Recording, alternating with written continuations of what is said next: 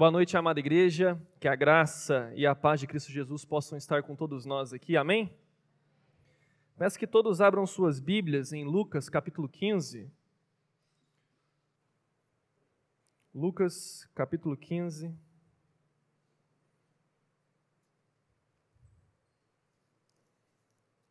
Semana passada, o pastor Evandro deu início a essa mensagem a respeito da história, né, que é conhecida como a história do filho perdido, do filho pródigo. Ele deu uma ênfase maior no papel do pai, né, e como o pai ele atua na vida dos seus filhos. E hoje nós iremos dar um prosseguimento em relação a essa história. Lucas capítulo 15. Eu peço que mais uma vez você feche seus olhos, se você encontrou o texto, para nós acalmarmos o nosso coração. Vamos pedir para que o Espírito Santo ele realmente nos guie nesse momento. Senhor Jesus, muito obrigado por tudo que o Senhor tem feito nas nossas vidas. Obrigado porque nós temos aqui, Pai, a liberdade de ouvir a Tua palavra.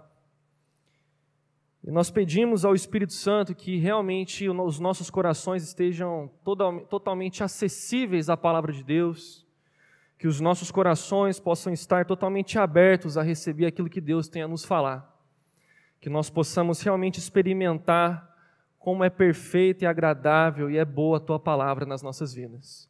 É o que nós te pedimos em nome de Jesus. Amém. Meus irmãos, Lucas capítulo 15, eu peço que vocês prestem atenção na leitura comigo. Nós iremos, antes de mais nada, dar um pano de fundo aqui para o nosso texto. No primeiro versículo, se você se atentar comigo aí, preste atenção. Capítulo 15, versículo 1. Todos os publicanos e pecadores estavam se reunindo para ouvi-lo, no caso Jesus. Mas os fariseus e os mestres da lei o criticavam. Este homem recebe pecadores e come com eles. Aqui, quando se inicia esse trecho da história, essa parte da, do ministério de Jesus, Jesus está sendo questionado com quem ele está andando. Como assim esse tal Messias, esse tal homem de tão, tanto respeito, está andando com pecadores? Com pessoas que são totalmente desprovidas de moral? Por que ele caminha com esse tipo de pessoa? Esse questionamento aqui é colocado pelos fariseus e mestres da lei, mas talvez outras pessoas pudessem questionar Jesus a respeito daqueles que ele estava caminhando. E vendo isso, a, a, tudo que estava se construindo ao redor dele, Jesus vê uma abertura para, através de três parábolas, três histórias, ensinar algo, tanto para os gentios, para os judeus que estavam ali, quanto para os fariseus, para os mestres da lei, para todos que pudessem ouvi-lo naquele momento. Jesus enxerga uma boa oportunidade de ensinar a eles qual era a essência do seu ministério. E é um pouco sobre isso que nós iremos falar hoje. Antes de nós fazermos a leitura de um pouco das parábolas, eu gostaria que você pensasse em algum momento da sua vida, e possivelmente esse momento está bem frisado na sua cabeça, onde realmente a sua vida mudou por completo. A sua vida mudou de rumo. Talvez uma conversa que você teve com seu pai, com sua mãe, talvez uma oração que você recebeu aqui na igreja, uma palavra que foi pregada, eu não sei, mas possivelmente você teve um momento singular na sua vida onde tudo mudou. O rumo da sua vida mudou, a sua caminhada. Talvez você esteja pensando em vários momentos. Mas eu gostaria que você pensasse em um em específico. Porque é sobre esse tipo de momento que Jesus está querendo passar para todos que estão aqui ao seu redor. Como eu disse né, na semana passada, o pastor Evandro bem falou a respeito da história do filho que havia se perdido e retornou para os braços do pai, do filho que foi reencontrado pelo amor do pai. Mas, como eu disse, essa história está dentro de um contexto. Se você prestar atenção comigo no versículo 3, Jesus inicia a sua primeira parábola. Então Jesus lhes contou esta parábola. Qual de vocês que possuindo cem ovelhas e perdendo uma, não deixa as noventa e nove no campo e vai atrás da ovelha perdida até encontrá-la? O contexto de ovelha, de pastoreio né, de, de ovelhas, era algo muito comum naquela época. Esse texto ele faz um eco com o que é escrito lá em Mateus capítulo 18 quando Jesus diz que uma das ovelhas se perdeu. Aqui, nesse momento, Jesus está começando a dar os seus primeiros sinais de qual é a temática que ele quer falar com aquele povo. Nós iremos tratar sobre aqueles que estão perdidos agora. Imagine que você tem uma ovelha e ela se perdeu. E aí eu me lembro muito bem da história e da, do sermão do pastor Juliano, onde ele conta os vários tipos de ovelha que tem dentro da igreja. Mas algo é, é muito igual em todas, é algo comum. Que uma ovelha ela se desprende do seu rebanho de uma forma muito fácil. A ovelha ela se perde de uma forma muito fácil. Às vezes um susto, alguém falou mais alto, uma grama mais verde, já é o suficiente para ela se distanciar. Uma coisa simples. Na continuação, no versículo 8, Jesus dá um outro tipo de parábola. Ou qual é a mulher que, possuindo dez dracmas e perdendo uma delas, não acende uma candeia, varre a casa e procura atentamente até encontrá-la? Aqui Jesus dá um outro exemplo de perder algo. Possivelmente no primeiro texto ele está falando sobre a ovelha que se perdeu, mas agora ele fala que a mulher perdeu a sua moeda. Uma moeda pequena. Talvez ela perdeu no meio de suas roupas, perdeu no meio de seus objetos, na rua. Ela perdeu. O que, que Jesus está querendo passar com essas duas histórias? Jesus está querendo nos mostrar que existem vários tipos de perdido no nosso contexto. Vários tipos de pessoas perdidas. Talvez tem pessoas que se perdem porque, como uma ovelha que com uma coisa simples ela perde a sua atenção, nós muitas vezes somos assim. Pessoas que, com um susto simples, uma mudança de rotina, já é o suficiente para a gente se perder na nossa caminhada.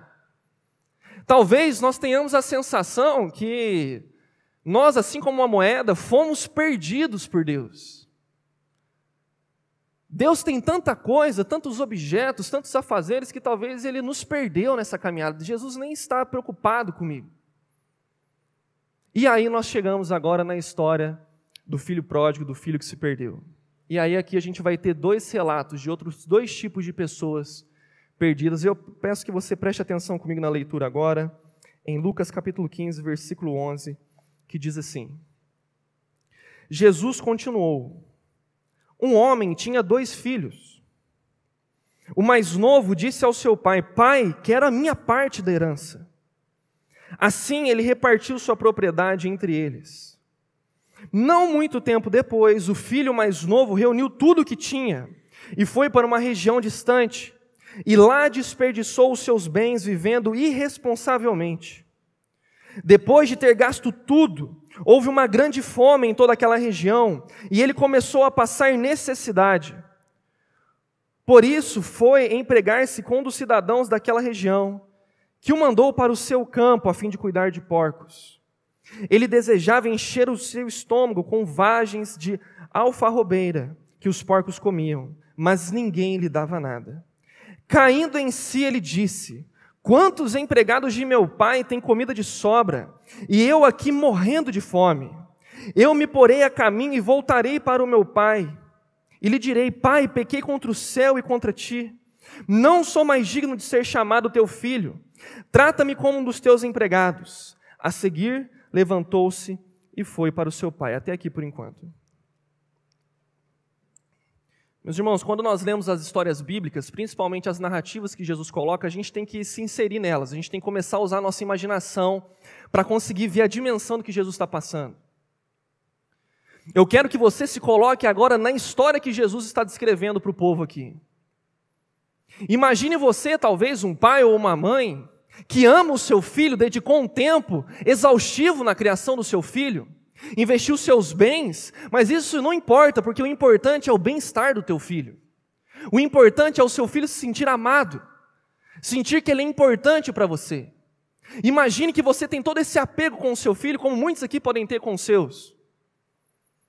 E aí, em um momento que talvez você está trabalhando, mexendo com as suas coisas em casa, esse teu filho mais novo chega possivelmente de uma forma arrogante, prepotente, com o nariz em pé, falando: Pai, é o seguinte, é direito meu pedir a tua herança.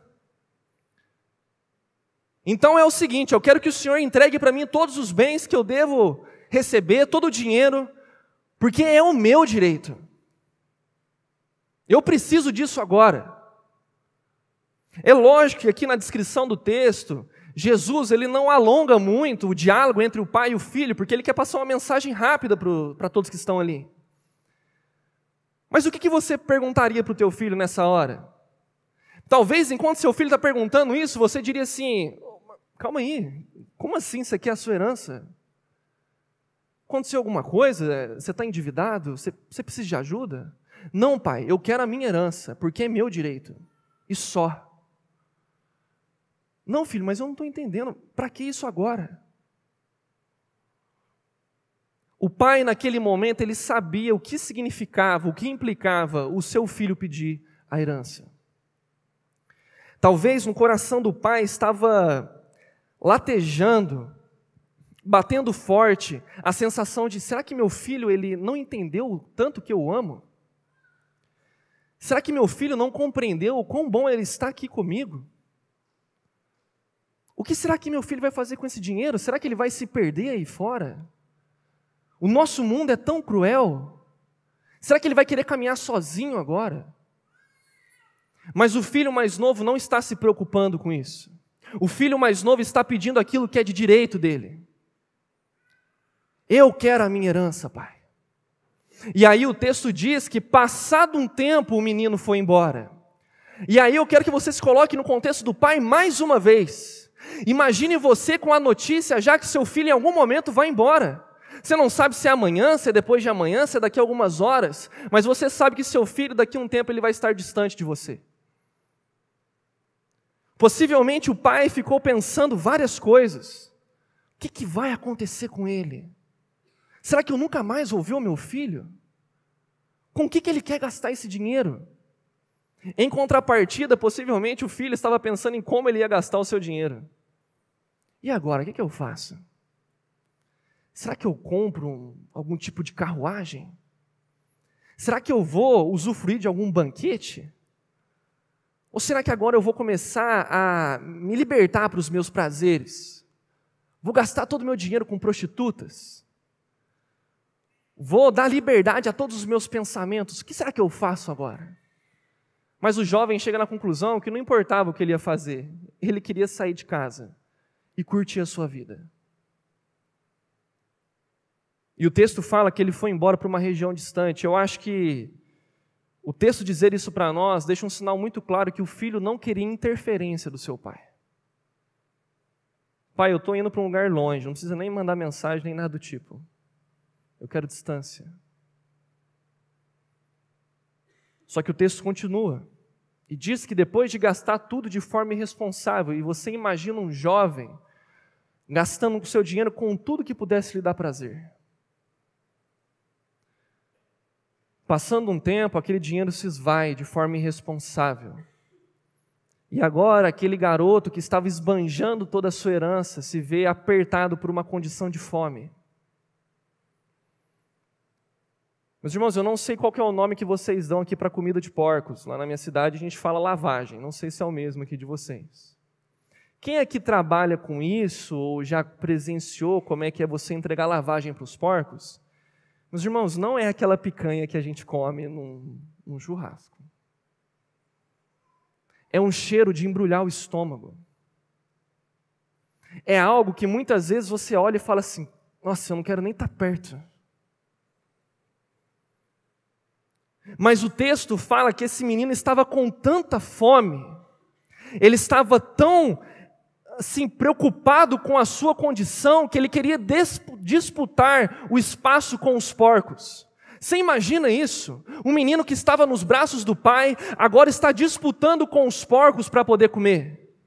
No meio da lama, talvez empurrando os porcos para um lado e para o outro, agora ele quer se alimentar da comida talvez mais desprezível que algumas pessoas poderiam olhar. Esse era o contexto de fome que esse garoto estava passando. E aí chega um momento que ele olha para suas vestes, talvez, olha para aquilo que ele está se alimentando e ele cai em si. O que, que eu estou fazendo aqui? Puxa vida, eu tinha tudo com o meu pai, os empregados do meu pai se alimentam muito melhor do que isso, e eu estou aqui com os porcos, sofrendo fome sendo motivo de chacota e desprezado por todos. O texto fala que caindo em si, ele percebe o erro que ele cometeu. O que, que eu estou fazendo da minha vida? O que, que eu estou fazendo da minha vida? O texto diz que caindo em si, ele resolve ir ao seu pai e aqui ele começa a planejar o que, que ele falaria para o pai dele. Puxa vida, eu errei muito feio com meu pai. Eu tenho que pedir perdão para ele de uma forma que, assim, se ele me aceitar como um dos seus empregados já é o suficiente, porque eu pisei na bola real com ele. Eu errei muito feio com meu pai. E aí o texto diz que caindo em si, ele retorna para sua casa. E a gente vai parar aqui por enquanto. Porque o que, que o texto ensina para nós, meus irmãos? O caso da ovelha, como eu disse, é uma ovelha que se perde por coisas assim, corriqueiras. Um susto, um grito, algo que chama a sua atenção. O caso da dracma é o caso, talvez, de uma pessoa que, se, que sente que foi perdida por Deus. Porque a dracma, por mais que tivesse o seu valor, é algo pequeno. Mas aqui nesse contexto agora nós temos o caso de uma pessoa que deliberadamente, por vontade própria, resolve se perder. E meus irmãos, essa é a realidade que nós vivemos constantemente. Nós, de forma deliberada, nós muitas vezes queremos nos perder, mesmo sabendo o quão prazeroso, o quão bom é estar com Deus. Nossa, eu tive momentos maravilhosos com Deus. Nas vigílias, central em casa, no sermão, foi tudo muito bom. Mas Deus, tá bom, já bati o meu cartão com o Senhor. Agora está na hora de eu aproveitar um pouco da minha vida. Talvez nós não falamos como filho para esse pai, olha, eu quero a minha herança. Mas nós, de certa forma, com as nossas atitudes, declaramos isso para Deus. Deus, o Senhor já me deu a minha casa, o meu carro, eu já tenho a minha família. Tá ótimo. Vamos manter uma relação profissional aqui agora. Eu sigo a minha vida cuidando do jeito que eu tenho que cuidar e o Senhor fica no teu canto. E de forma deliberada, de uma forma voluntária, nós nos perdemos naquilo que nós queremos fazer. Em tudo. Talvez aqui você pense assim: ah, eu não cometi pecados como esse jovem. Nunca me perdi com prostituta. Não curti em festas não esbanjei o meu dinheiro. Mas talvez de alguma forma você virou para Deus já e mostrou para Ele que alguns dos seus pecados de estimação são mais importantes do que o seu relacionamento íntimo com Ele. E o sinal que você dá para Deus diante disso é o que Deus, olha, a herança que o Senhor me deu já é o suficiente. Os bens que o Senhor me deu já são suficientes. O contato com o Senhor é uma coisa que eu não preciso. Então eu vou sim me perder naquilo que eu tenho vontade de fazer. Quantos de nós não nos encaixamos nisso, meus irmãos? Pessoas que sabem o que é certo e errado. Pessoas que talvez em algum momento das suas vidas já tiveram uma experiência assim extraordinária com Deus. E por vontade própria, nós optamos por estarmos distantes de Deus. Estou satisfeito, Deus. Obrigado. Mas é isso aí, eu vou seguir minha vida agora. É claro que o texto diz que o menino caiu em si. E a gente vai falar sobre isso daqui a pouco. A gente vai dar uma ênfase no que o pai fez.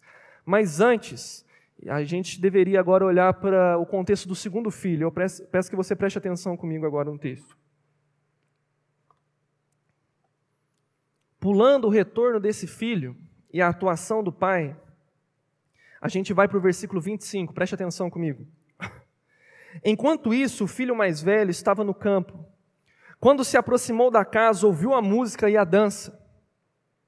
Então chamou um dos servos e perguntou-lhe o que estava acontecendo. Este lhe respondeu: Seu irmão voltou, e seu pai matou o novilho gordo porque o recebeu de volta são e salvo. O filho mais velho encheu-se de ira e não quis entrar.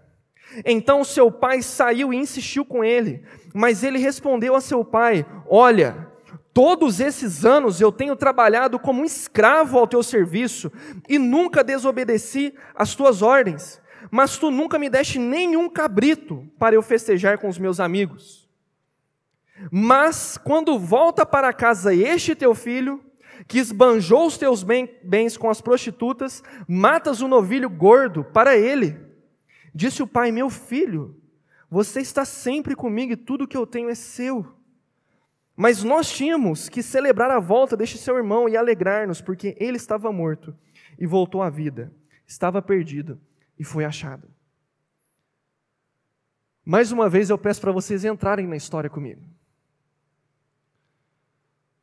Imagine você, o irmão mais velho, sabendo o que o teu irmão mais novo fez. E, gente, nós muitas vezes entramos nos textos julgando os personagens que são colocados aqui.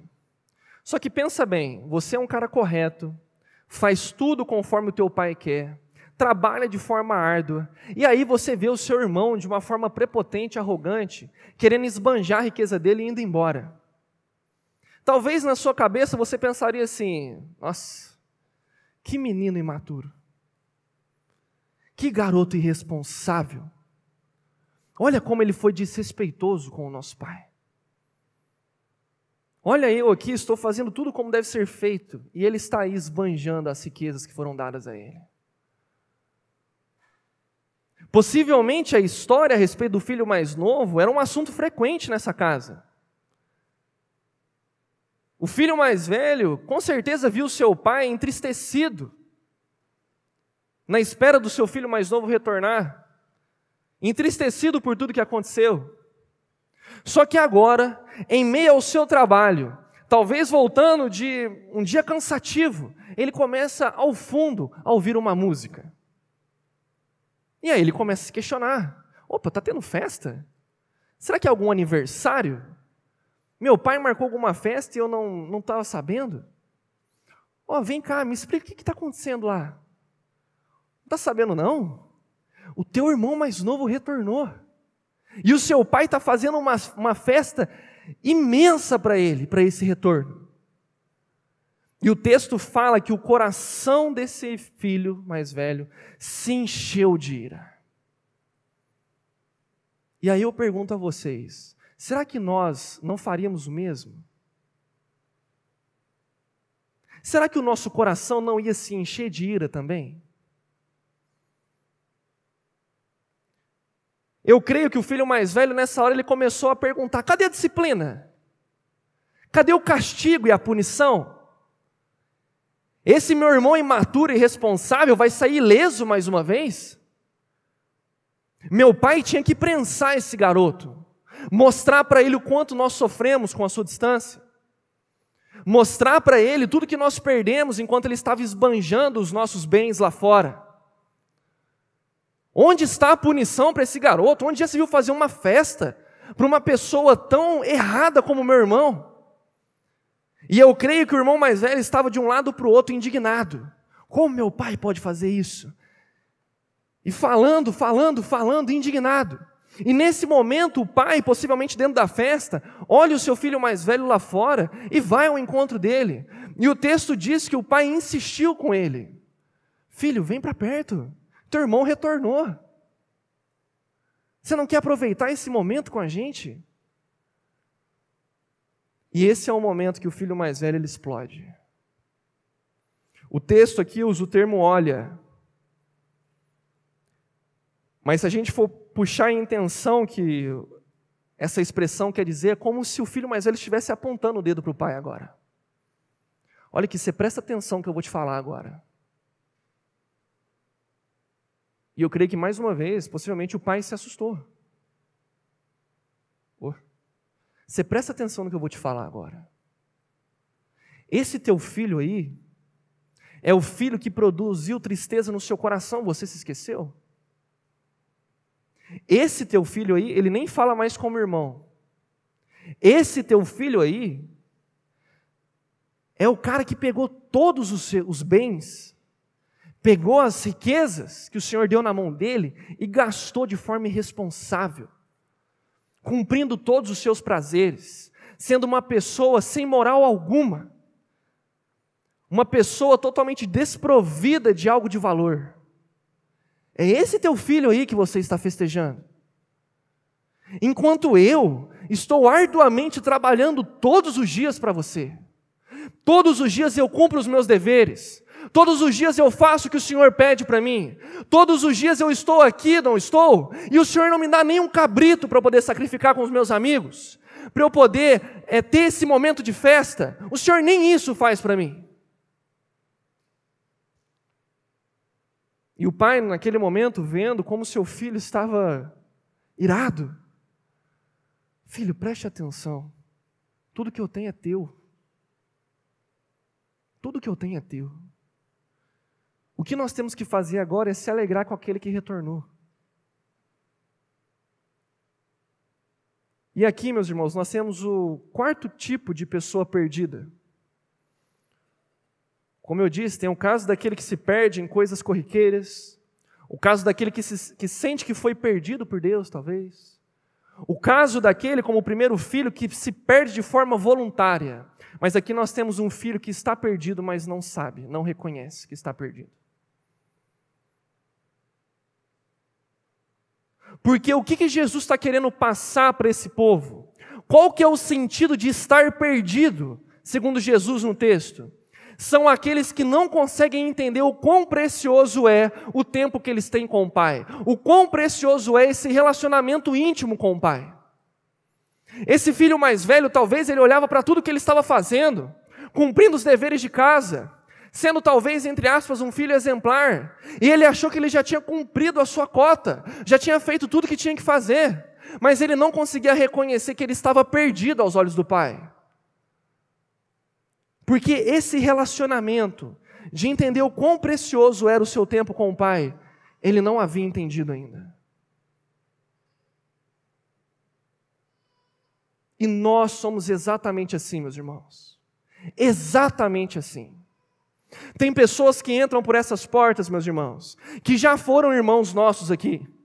Tem pessoas que foram totalmente destruídas pelo pecado. E quando elas entram por essa porta aqui, elas não encontram o abraço do pai. Pelo contrário, elas encontram atitudes como a do filho mais velho, olhares de canto, pessoas com julgamento dizendo: o que esse cara está fazendo aqui? Aproveitou a vida um monte lá fora e agora quer ser abraçado por nós, quer receber oração aqui na frente, dividir a ceia comigo. Eu nunca vou dividir a ceia com, esse, com essa pessoa. Nós temos uma atitude igual a desse irmão mais velho. Porque nós olhamos para nós e falamos assim: olha para mim, sou líder de louvor, estou à frente da cela, ou melhor, do central em casa, estou aqui indo em todos os cultos, vou em todas as escolas dominicais, e aí vem um cara que nunca apareceu aqui, nos abandonou, falou mal de nós, e agora a gente tem que abraçar ele. Eu mesmo que sou o que faço tudo aqui não recebo isso. Eu vou abraçar essa pessoa? Nós fazemos igual o irmão mais velho. Só que, igual ele, nós não conseguimos perceber que nós estamos perdidos também. Porque se o irmão mais velho estivesse extremamente íntimo do pai, ele partilharia do mesmo sentimento que o pai possuía pelo seu filho mais novo.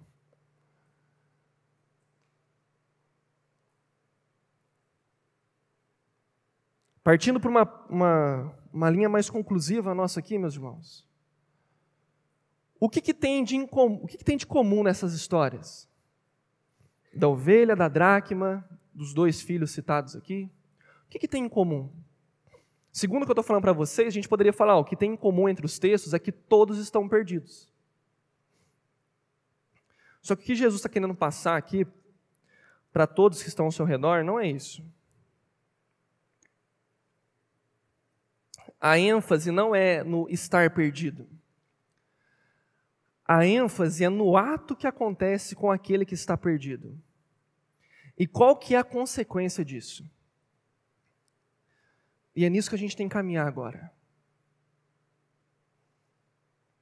Jesus, em todas as parábolas, ele, ele deixa bem frisado uma coisa.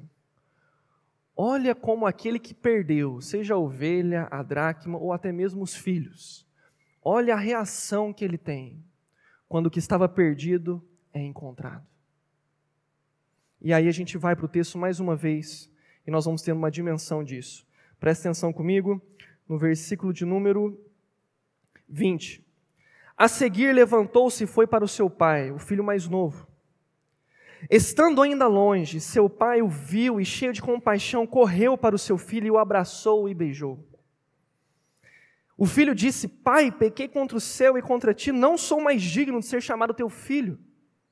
Mas o pai disse aos seus servos: Depressa, tragam a melhor roupa e vistam nele. Coloquem um anel em seu dedo, calçados em seus pés, tragam um novilho gordo e matem-no. Vamos fazer uma festa e alegrar-nos, pois este meu filho estava morto e voltou à vida, estava perdido e foi achado, e começaram a festejar o seu regresso. E eu quero que mais uma vez, e pela última vez, a gente entre nessa história. Imagine você, o filho mais novo agora, com fome, possivelmente raquítico, todo sujo, com peso na consciência de tudo que ele havia feito, voltando possivelmente num sol, cambaleando de um lado para o outro, possivelmente refletindo: o que, que eu vou falar para o meu pai agora? Será que ele vai me perdoar? Eu acho que eu vou construir a minha fala. Não, mas se eu falar isso, é, meu pai ele tem todos os motivos para me expulsar. Mas eu vou tentar, eu vou dizer para ele que eu pequei contra Deus e pequei contra ele. Em contrapartida, a gente tem o pai.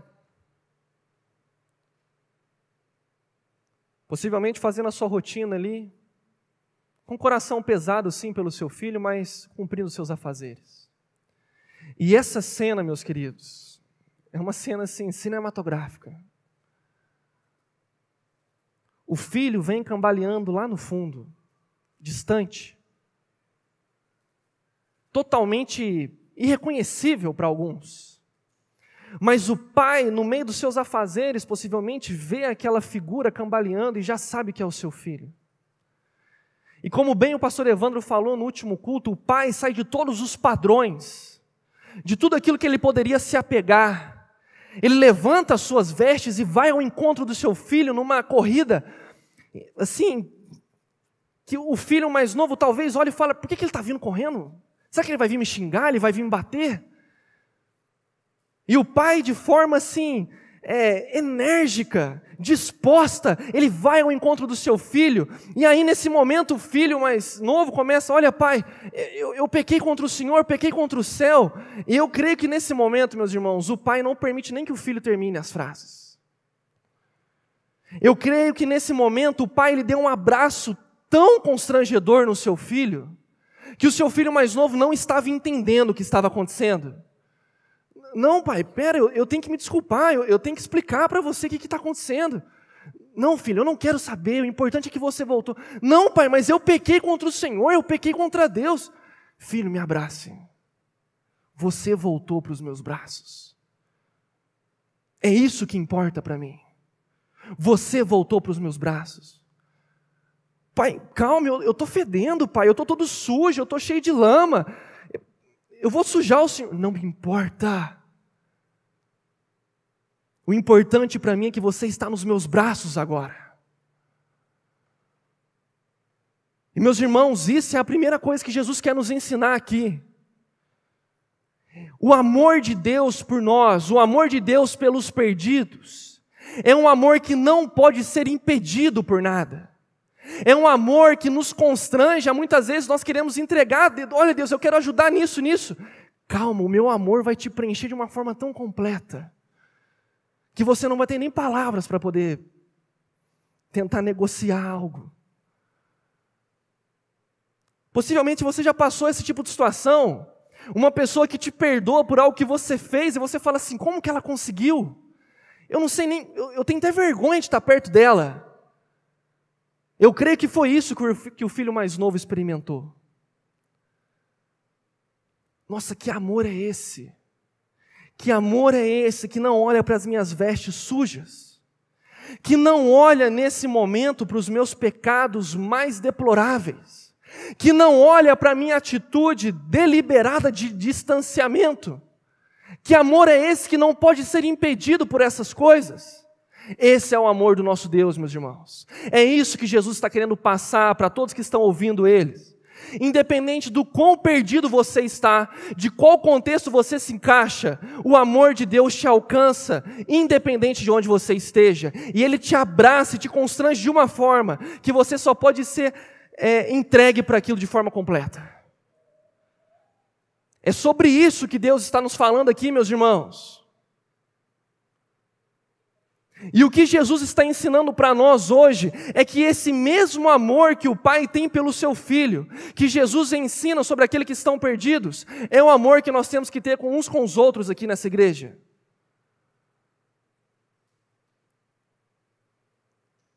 Pastor Juliano muito bem colocou hoje de manhã, ao finalizar essa mensagem. Imagine aquela pessoa que você ama entrando por essa porta. Entrando por essa porta. Qual seria a sua sensação? Como estaria o seu coração? O problema é que talvez com uma pessoa que a gente ama, que a gente tem um tipo de relacionamento, ela entrando na porta, independente do número de machucados e pecados que ela tenha cometido, a gente até abraça ela, mas nós somos muito seletivos naquele que nós iremos abraçar. Só que Deus nos incentiva ao contrário. Se existe alguém no meio de vocês que está perdido, está voltando ao encontro do, ao meu encontro, ao nosso encontro, esse irmão deve experimentar esse amor que realmente ultrapassa todos os limites. O que, que nós podemos fazer, meus irmãos? Essa é a pergunta que fica, caminhando para o encerramento. O que, que nós podemos fazer com aqueles que estão retornando para o nosso meio, que estão perdidos? Até quando a nossa igreja talvez vai estar carregada de olhares, de canto, de julgamentos. Ah, essa pessoa não pode estar aqui. Ixi, assumir um papel dentro da igreja? Muito menos. Não é esse mesmo amor que está aqui no texto. O amor que está aqui no texto não é conivente com o erro do filho, tanto do mais novo quanto do mais velho. Mas é um amor que mostra para a pessoa: olha, a sua identidade é de um filho amado de Deus. E eu vou festejar o seu retorno e vou te ajudar a restaurar aquilo que Deus tem preparado para a sua vida. Nós temos que assumir isso, meus irmãos. Se esse amor que constrange, que nos deixa sem palavras, se esse amor que não pode ser impedido por nada, se esse amor que é carregado de uma graça que passa por cima de todos os nossos pecados, nos alcançou e nos libertou e agora nós não estamos mais perdidos, nós devemos passar isso para outras pessoas. Nós devemos olhar as pessoas que estão perdidas como um campo missionário. Aquele meu irmão, ele deve ser carregado com esse amor, para ele voltar para os braços do Pai. E nós somos ferramentas disso, meus irmãos. Talvez nós iremos cumprir o papel do Pai, que está aqui no texto. Caminhando para o encerramento aqui agora, como última fala. Jesus diz sobre essa atitude de um amor que é assim, imensurável para nós. Só que ele fala que quando esse filho retorna, existe festa no nosso meio. Meus irmãos, isso não deve sair do, do nosso contexto. Quando alguém entra por, aquela, por aquelas portas, totalmente destruído pelo pecado, mas volta ansiando estar nos braços do Pai, o nosso coração deve estar como o coração de Jesus, pulsando de alegria. Mas olha o pecado que ele cometeu. Não importa. O importante agora é que um filho que estava distante retornou. E nós temos que festejar isso. Eu disse hoje pela manhã, eu acho muito bonito, meus irmãos, como que funciona o batismo conosco aqui. A gente poderia simplesmente batizar a pessoa, todo mundo está sentado, cada um no seu canto, a pessoa professar a fé dela e acabar.